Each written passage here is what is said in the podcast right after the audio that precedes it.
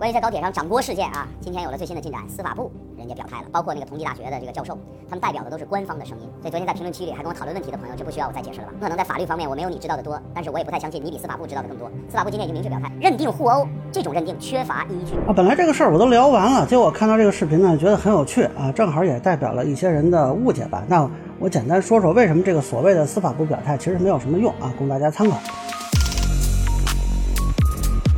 好，大家好，我是关注新闻和法律的老梁，欢迎订阅及关注我的频道，方便收听最新的新闻和法律干货啊。这个文章其实我在 B 站和微博都分享了一段啊，那结果我后台呢就接到好几个拿着这文章来跟我掰头的朋友啊，然后我发现呢，好像关于这个文章的误解还挺多的，包括很多媒体也在引述啊。那我简单来说一说，首先从法律角度讲呢，这个所谓的司法部表态，它本身并不是什么行政法规啊或者政策文件，也不是官方指导意见啊，它只是一个学理观点而已。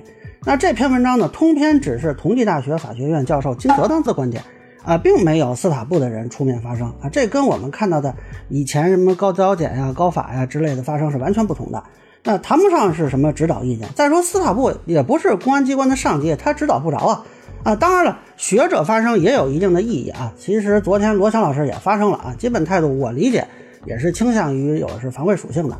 啊，如果是你一个熊孩子不停地踹椅背，在你制止之后，反而遭到孩子母亲的辱骂和掌掴，你会如何反应呢？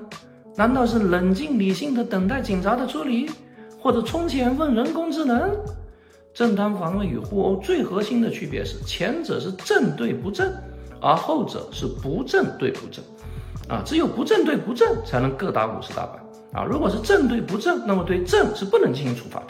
那何况呢？这个金老师这个还是发在一个司法部的公众号上，那我觉得影响可能有啊，但是能不能彻底改变认定不好说啊。这就说到第二点了，就是很多媒体和自媒体都声称这是司法部发声，这个说法我认为是不准确的。实际上发布这篇文章的呢是中国普法网的公众号“中国普法”啊，虽然认证信息写的是司法部，但你看这个 logo 就能看出来，这个就是中国普法网的账号。而中国普法网呢，是全国普法办公室主办的。当然，你可以说这是司法部所属，或者说这就是司法部公众号啊，这个叫法我觉得都可以。但是这不等于司法部啊。举个例子，北京青年报是北京团市委的报纸，你能说北京青年报发了一篇什么评论文章啊，就是北京团市委发声吗？所以这个呢，最多也就是说司法部下辖媒体发声啊，跟司法部发声完全两回事儿。这个是个媒体常识啊。当然，这些下辖媒体机构呢，它有一些这种官方机构背景啊，可以被认为有一定的权威性保障。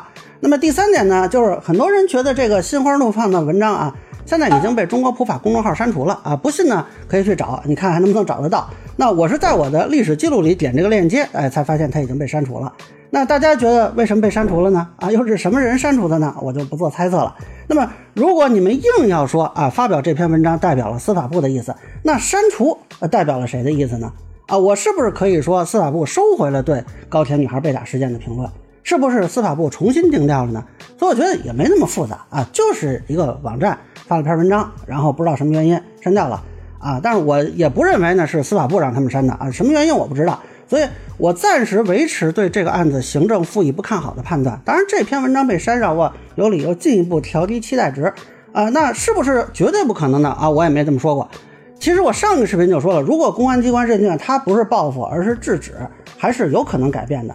那这里呢，我就想说一下啊，有些网友呢属于既不懂法律啊，也不懂媒体，还不懂事实核查啊，应该就是基于自己朴素的正义感做的一些评论吧啊。不过我没有嘲讽的意思啊，本来这个事儿呢就是有专业门槛的啊，朴素的正义感也没有什么不好。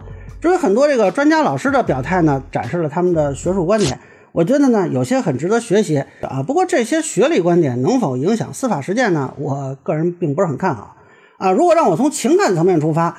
我会很愿意看到他们的理念落实。换句话说，如果这个案子能够因为认定具有防卫属性，进而只处罚先打人的那位女士啊，我也会很开心。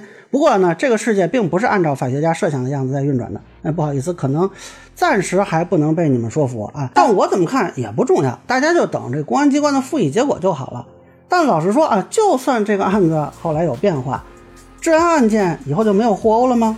刑事案件就没有防卫过当了吗？就所谓还击的这个限制就没有了吗？啊，这个我还真不这么认为。